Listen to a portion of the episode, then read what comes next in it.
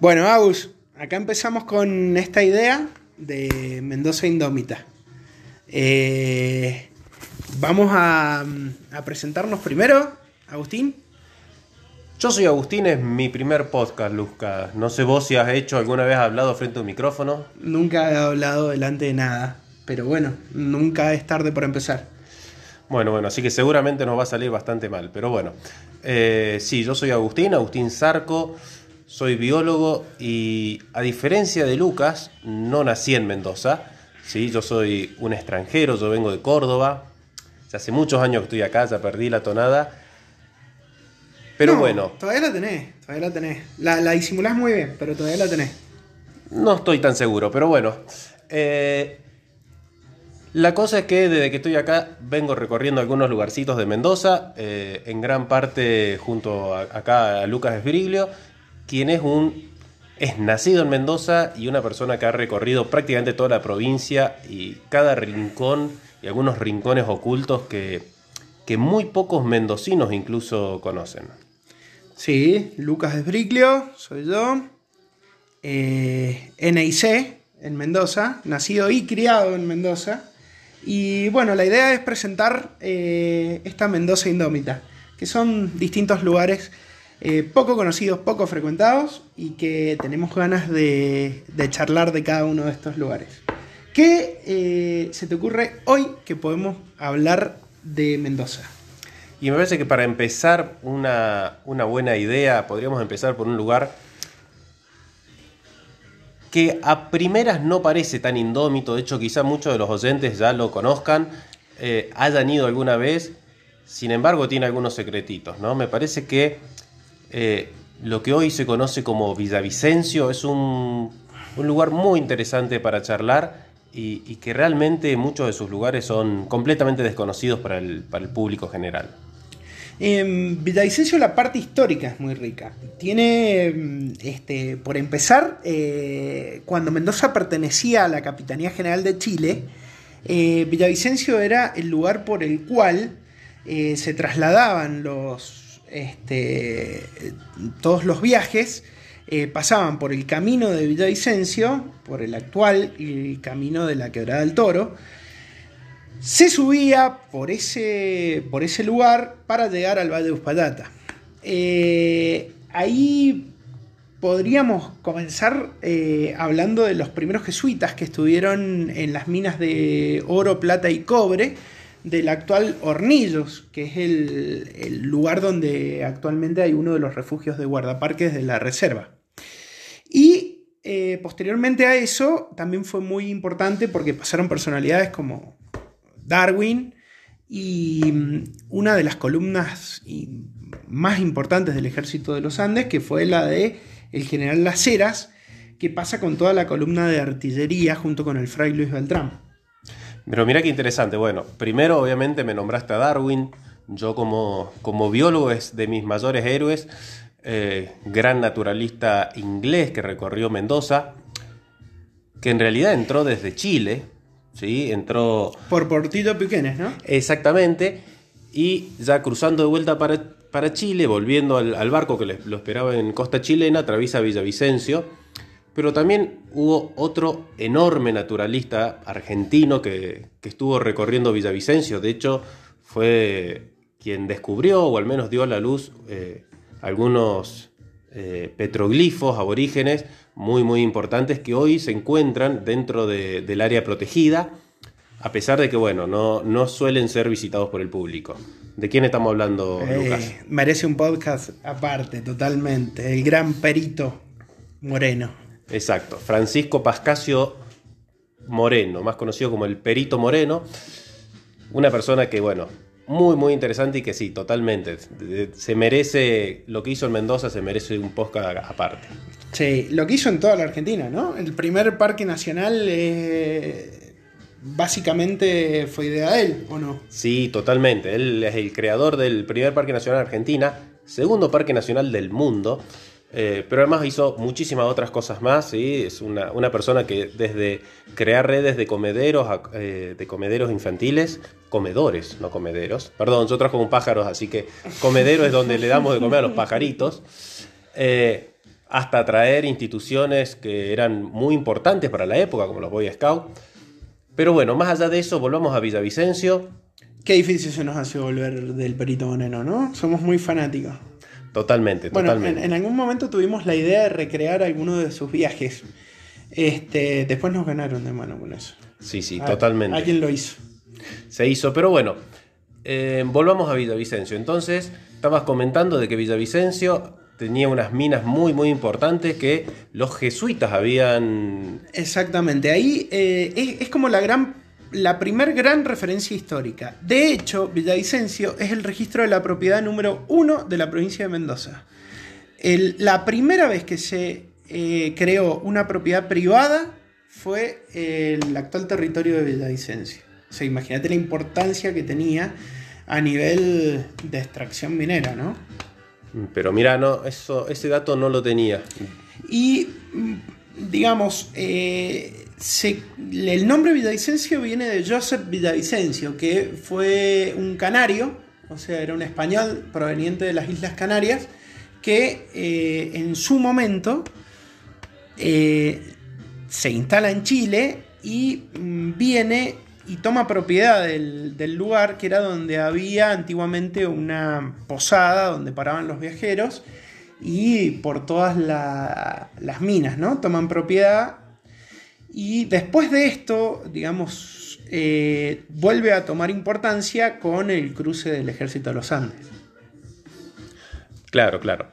Y allí entonces, ya yen- yendo a Villavicencio, sector- sectoricémoslo, la propiedad de este Joseph era lo que es hoy la superficie del área protegida. Eh, gran parte, lo que pasa es que bueno, no, estaba, mm, no estaba sectorizado. El área protegida actualmente contempla muchos puestos que se fueron comprando por eh, el que fue el propietario, que fue Ángel Velaz, que fue el, propietario siguiente, que mm, fue incluyendo distintos puestos para conformar un gran campo ganadero con su casco principal en la actual estancia Canota. Pero anteriormente a, Ángel Velaz toma especial importancia con el ejército de los Andes, porque eh, la gran división de, de tropas eh, se realiza eh, en donde está el actual monumento a Canota, que fue un monumento creado por Ricardo Videla, un gobernador que lo pagó de su bolsillo. Ese monumento donde hay dos columnas grandes alrededor de la Ruta 52, la columna de la derecha al norte eh, representa las columnas de O'Higgins, San Martín y mm, Soler, con toda la infantería, y la de la izquierda representa la de la artillería que la llevaba este, el general Las- Gregorio Las Heras, eh, que era coronel en ese momento, y eh, el fray Luis Beltrán.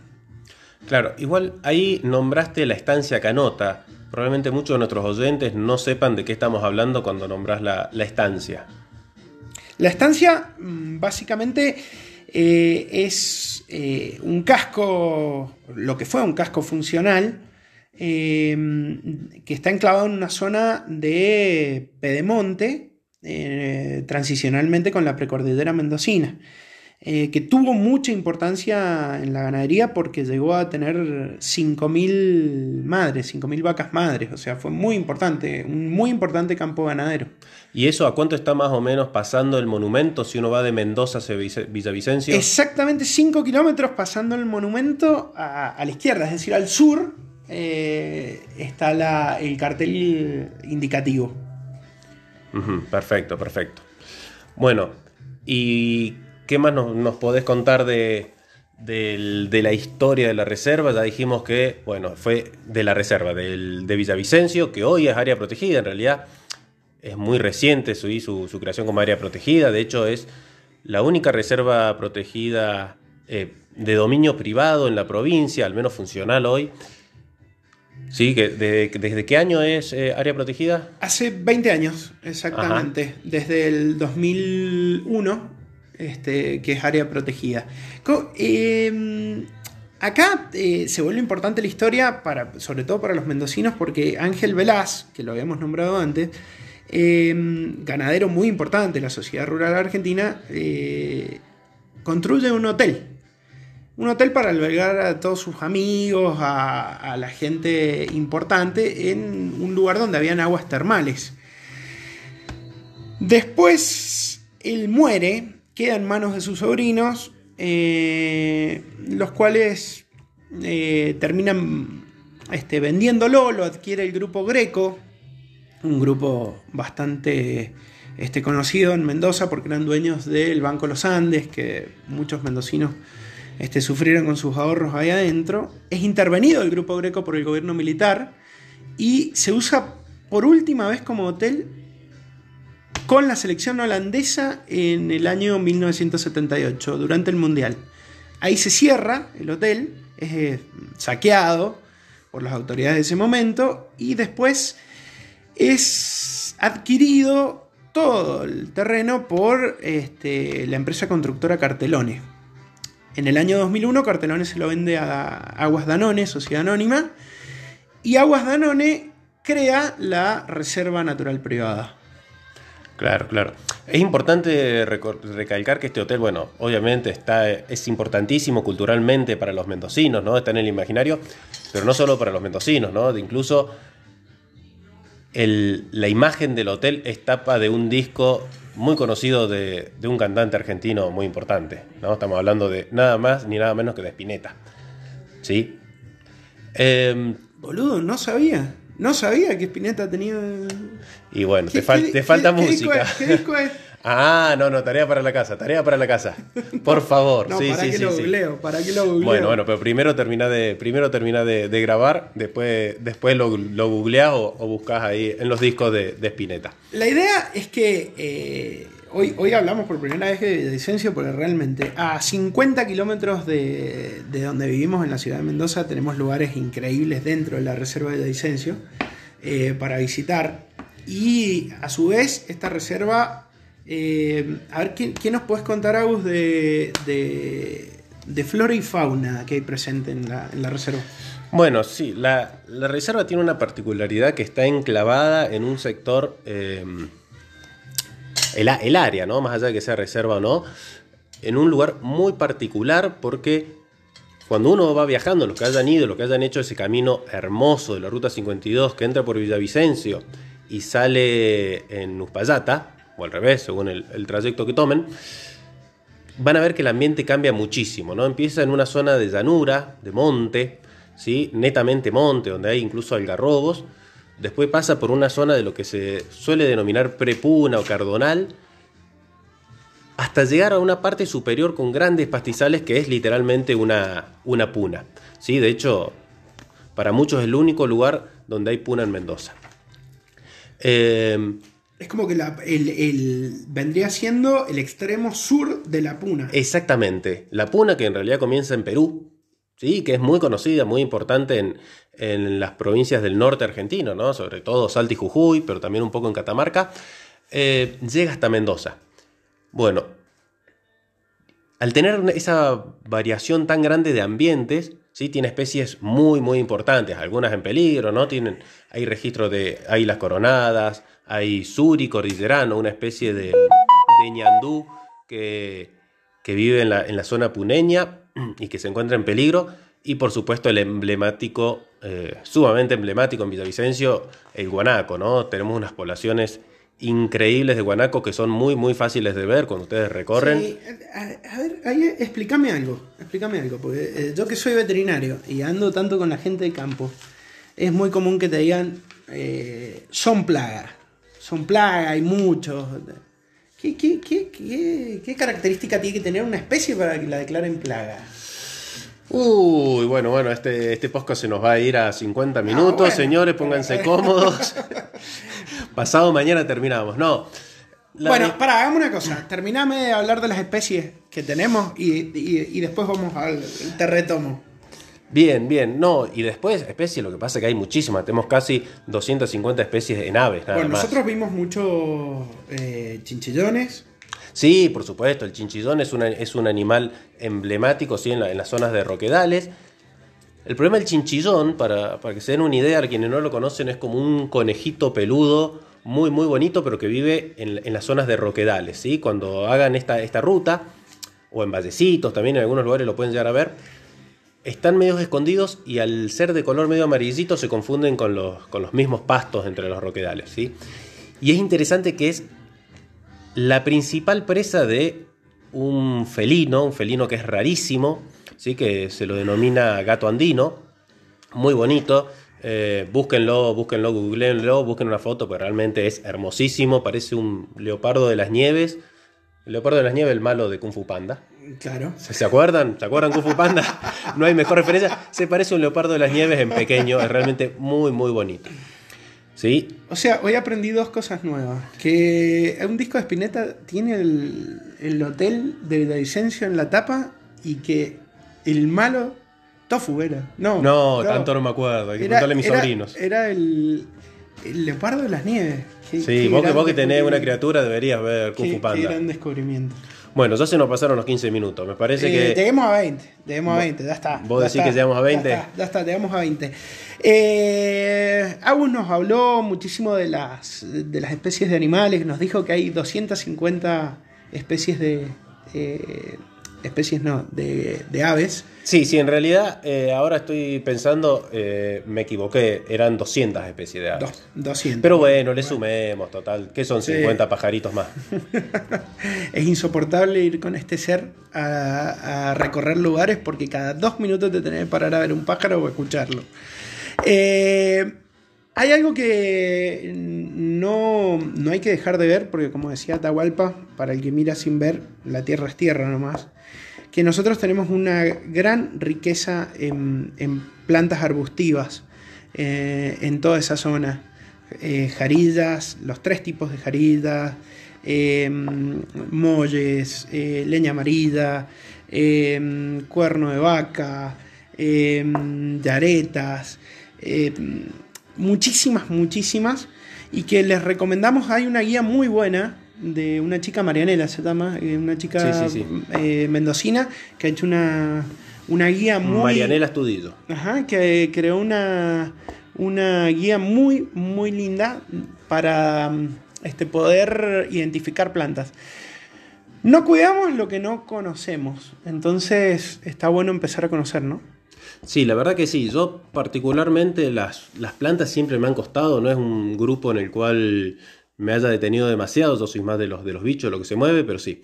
Eh, en todo este sector, lo que es el tanto la, la llanura del, del Pedemonte cuando empieza a subir, ¿sí? como en, las zonas altas de, de Mendoza tenemos una flora muy, pero muy interesante.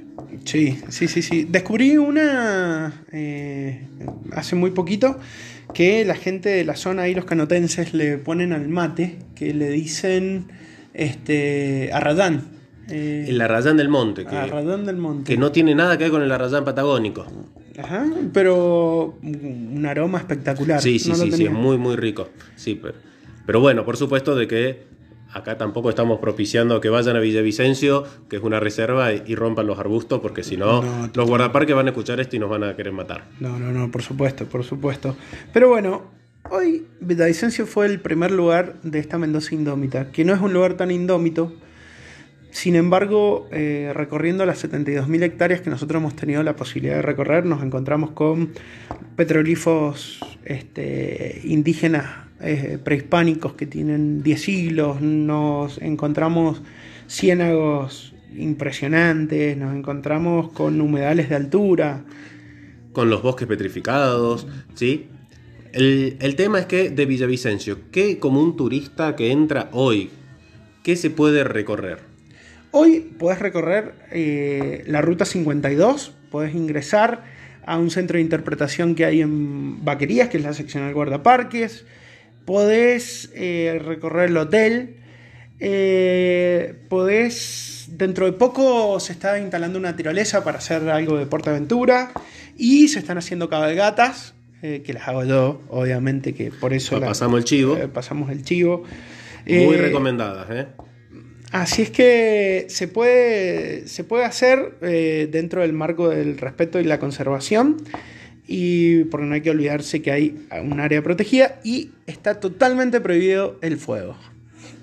Bueno, ya ahora sí, ya estamos llegando a los 20 minutos, Lucas. Me parece Primer que- podcast, un éxito, ¿eh? Eh, no sé, no sé. sé, sé que estás golpeando con la virome al lado del, del teléfono, así que se va a escuchar el tac, tac, tac. Así que bueno, muchas gracias por a la audiencia.